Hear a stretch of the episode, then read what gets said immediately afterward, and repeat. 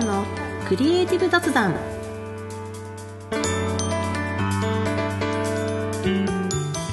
皆さんはじめましてフルヤンです。おなじみの方は毎度ご視聴ありがとうございます。このチャンネルではフリーランスのグラフィックデザイナーフルヤンがデザインをもう一歩好きになるをテーマに日々のお仕事で感じたことや大切にしていることなどを雑談形式でお話ししていくラジオ風コンテンツです。忙しい毎日のちょっとしたエッセンスになれたら嬉しいです。この配信は2022年5月22日配信会です。皆様いかがお過ごしでしょうか？今回はですね冒頭からお知らせがありまして以前13回目14回目でゲストに来ていただいたまだ美女のお二人からお誘いをいただきましてもう実際にまだ美女にフルヤンゲスト出演をさせていただきました。まあ、まだ美女って何？っていう方のために簡単にご紹介しますと私と同じポッドキャスト配信されてるお二人なんですね。正式にはまだ美術まだまだ美術部気分と言いまして元同級生のグラフィックデザイナーのお二人が、まあ、放課後の美術部のようにですね個人的な好きっていうのをひたすら語り合う気ままな時間をシェアされているんですね。で私がゲスト出演させていただいたのは2022年5月20日配信の「推しのいる世界線を語ろう」という回になってます。他のポッドキャストチャンネルにお邪魔するっていうのが私も初めてでしたので、まあ、結構ドキドキしてたんですけれども、まあ、やっぱりそこはねお二人のサポートもあってすごく楽しくそして、まあ、このクリエイティブ雑談とはちょっと違ったねテンションでお話をしてきましたので、まあ、すでにちょっとタイトルからもわかると思うんですけれども、まあ、普段はちょっと封印している、まあ、古谷のちょっとオタクな一面をねこう爆発しておりますのでぜひこちら、まあ、ひらがなでまだ美女と検索していただくと主要なリスニングサービスとかであの必ず出てきますのでぜひご視聴いただければ幸いです。では改めましてこのチャンネルでは私フルヤンがデザインをもう一歩好きになるをテーマにお送りしていきます。またこのチャンネルでは皆さんのメッセージも募集しています。あなたのデザインに関するつぶやきぼやき、まあ、フルヤンへの知った激励などなど、まあ、その他お話ししてみたいこと何でも気軽にお待ちしております。メッセージはポッドキャストの概要欄にあります Google フォームからお送りください。またインスタグラム、ツイッターなど SNS 経由でも随時受け付けております。ちなみに今回の配信の一番最後にですねこのメッセージに関する新しいコーナー始めますのでぜひ最後までお聞きください。では今回もフルヤンのクリエイティブ雑談スタートです。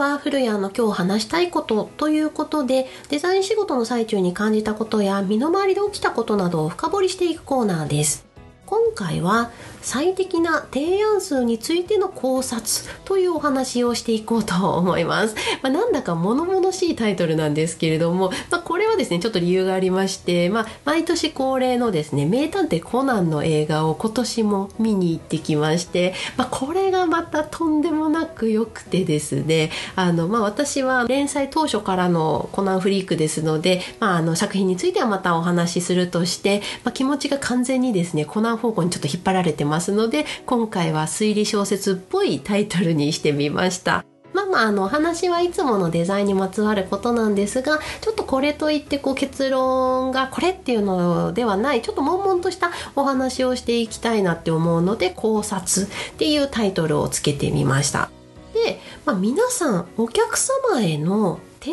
案数っていつもいくつしていますか？一般的には基本は3案って言われてるんですよね。3つの案ですね。1案目はクライアントの要望通りのスタンダードな案。2案目はデザイナーのまあ意向も組み込んだ案。そして3つ目3案目は要望を叶えた上で挑戦的な案。まあ、この3つですね。これはクライアントがこう提案内容を比較して選択しやすくするためなんですよね。まあ、やっぱりデザイナー渾身の一案を持っていってももうちょっと他の案が見たいなっていう風になっちゃいますし、まあ、2つ2案の場合はどっちか選んでくださいっていう風な印象にもなりかねない、まあ、なので3案っていうのが人間の心理的にも選択しやすいっていうことらしいです。で、まあ、これが結構クライアントの反応を見たり方向性をこう絞るいい指標になっていて、まあ、ある意味クライアントとの何ですかね駆け引き材料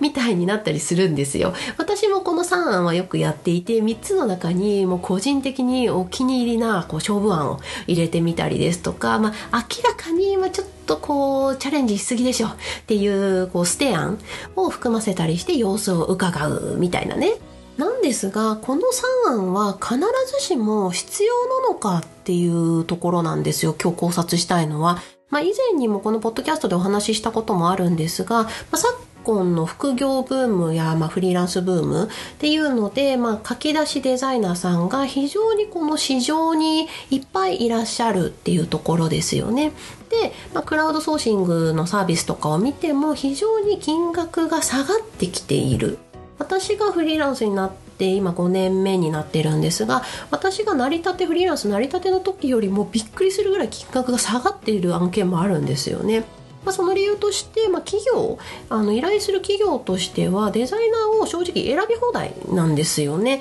なので、まあ、そんなに頑張って金額積まなくっても案件をポロッと安い金額でも出せばわーっとそこにあの依頼が殺到するみたいな感じでなんですがあの個人的にはこのクラウドソーシングサービスっていうのは必ずしも悪いとは思っていなくてですね、まあ、駆け出しのデザイナーさんであれば安い単価であっても経験を積むためにこう数をこなしていってチャレンジはやっぱりしてほしいですし、まあ、そこで知り合ったクライアントとお仕事がま続いていくっていう出会いの可能性もあるわけですよ。ただ、まあ、今回の話にちょっと戻ってくるんですけれどもそのクライアントとのやり取りのコストっていうのは、まあ、気をつけた方がちょっといいんじゃないかなと思うんですよね。で私はデザイン初心者の方とか、まあ、駆け出しのデザイナーさんの作品添削だったりとかレクチャーメンタリングをよくしてるんですけれども中にはめちゃくちゃ提案の上手い方がいらっしゃるんですよ。もうコンセプトシートもめちゃくちゃ気合が入っていて提案数も3案しっかり作っていてもう万全の体制です。で提案数の仕方についてはもう何にも言うことない本当に素晴らしいなっていうふうに思うんですがその案件の詳細ですね。それを聞いていくとそのデザイナーの時間のかけ方、まあ、要は稼働っていうのは本当に大丈夫ってこうちょっと心配にもなっちゃう場面が何件かあの過去にあるんですよね。どういうことかっていうと例えば分かりやすくそうですね。1,000円のバナーを受注したとします。で時間も頭もフル回転でデザインをまずは1案作りましたと。でそこからさらに違うテイストで2案。さらにクライアントに伝わりやすいようにコンセプトシートをまとめた資料を作る。でできればこれもおしゃれに見せたいからそのシートのデザインも凝っておこう。とかってするとおそらく1000円分以上の働きをしてしまっているので、まあ、完全なる赤字、まあ、マイナスですよね。でこういったクライアントワークのデザインを作っていくのであればやっぱりこの単価と稼働のバランスって、まあ、やっぱり大事なんじゃないかなと思っていてさっきのその1000円のバナーみたいなサービスを、まあ、いい方向にいい方向にっていう風なサービスをずっと行えるか、まあ、みたいな方がちょっと考えた方がいいんじゃないかなっていうふに個人的には思うんですよね。まあだったらその単価を考慮してもうその値段に見合った質素なものしか作らない提案も適当でいいかっていうと実はそうでもなくってうん、ちょっとこの辺がねやっぱりその悶々とするその考察っていうような理由になってくるんですけれどもまあ私だったらそのどうしていくかなっていうふうにやっぱりその自分に対しても毎回その作品添削をしながら通っているんですけれども個人的にはその可能な範囲でのサービスをしたらいいんじゃないかなまあそういうふうにしていったらどうなんじゃないかなっていうふうに思うんですよね。クライアントが選択しやすいようにデザインを3案作るっていう内容も、まあ、そもそも複数提案がま必要な案件なのか？っていうのをやっぱり判断すべきですし、まあ、そんなに提案されても必要ないよっていうお客様もいらっしゃいますし、まあ、もし複数案作るにしてもこう3案まるっきり違うものを作るんじゃなくってレイアウトの組み方を変えたり色を変えてみたりバリエーション出しにこう近い感じだったら短時間でできるなとかその3つの案3案をこう100%全力投球するんじゃなくってこう7割とか6割程度の仕上がりに一貫とどめておいて、まあ、クライアントの反応を見てこう軌道修正するとか、まあ、そこから仕上げていくとかね、まあ、その極端にやるやらないイエスノーみたいな感じではなくってその可能な範囲でできることを模索していってあげると、まあ、案件ごとに柔軟なサービス提供だったりとか円滑なやとやり取りっていうのができてくるんじゃないかなっていうふうに思うんですよね。でこうした話ってあの駆け出しデザイナーさんだけじゃなくってこう仕事に慣れたプロでも結構考える部分だと思うんですよ。であの私もやっぱりよく考えますしその仕事のやり取りとかサービスってこう明確な答えがあるように見えて意外とそのクリエイターそれぞれの手作りでこう育ててあげてっている大切なテクニックみたいなところもやっぱりあるんですよね。単純にこれっていう答えがなくって、まあ、ちょっと取り留めない話ではあるんですけれどもそういうようなこうお仕事の価格帯とか内容に沿った提案数サービス内容っていうのはやっぱりこう定期的に見直していくのが必要だなっていうようなちょっと今回はそういうようなお話をしてみました。ということで今回の古谷の今日話したいこと最適な提案数についての考察でした。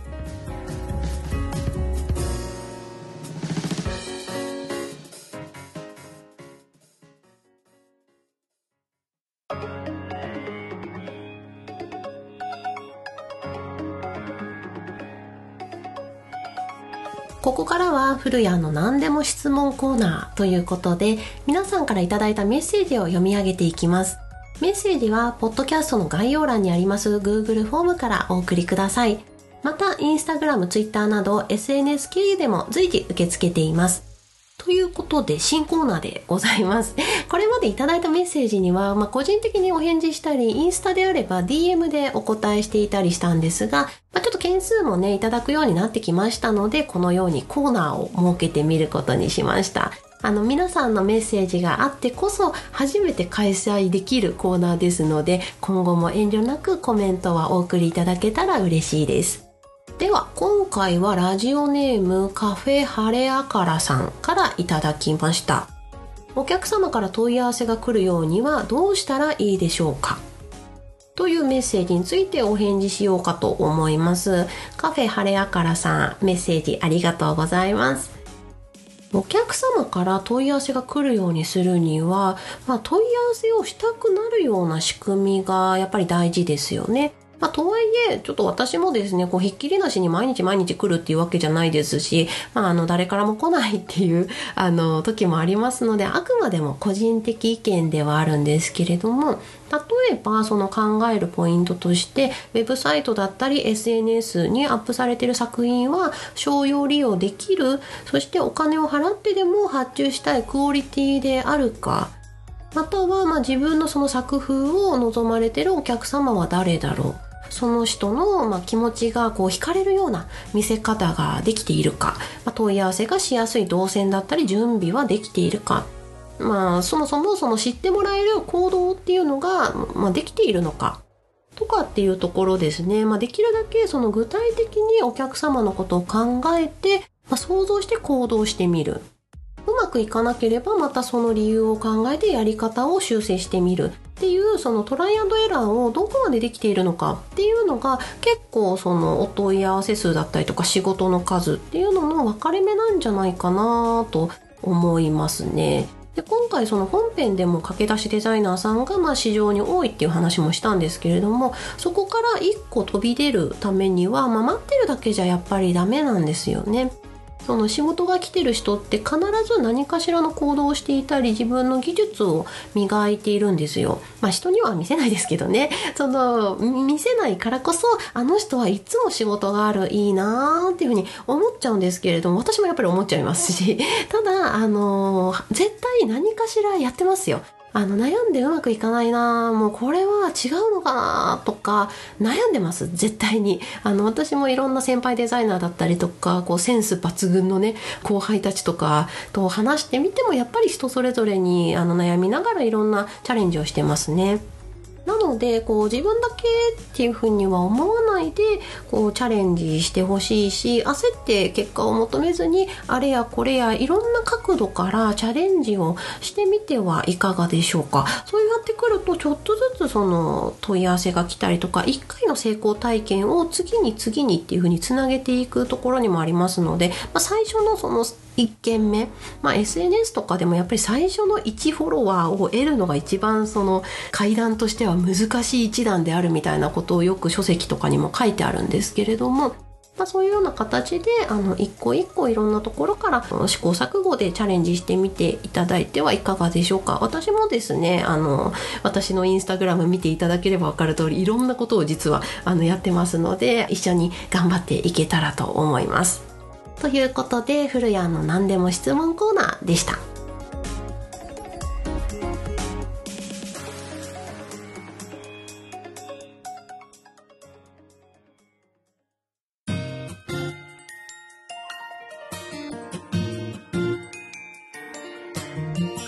古谷のクリエイティブ雑談。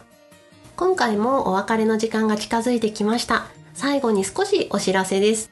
私フルヤンは主にインスタグラムでデザイン初めての方に向けた技術や知識の発信を行っています。インスタグラムの検索ウィンドウからひらがなでフルヤン、漢字で先生と検索していただけたら出てきます。デザインアイディアのストック方法や最新エンタメ情報などもアップしていますので、がっつりデザイナーを目指してますっていう方じゃなくても楽しんでいただけるかなと思います。もし聞いてくださっている方の中でデザイナーのお仕事興味あるな副業や、まあ、新しいチャレンジとしてデザインをやってみたいなっていう方にはオンラインで個人レッスンも行っております。ポッドキャストの概要欄に記載しておりますのでぜひご覧ください。ではここまでお付き合いいただきありがとうございました。忙しい日々のちょっとしたエッセンスになれたら嬉しいです。また次回フルヤンでした。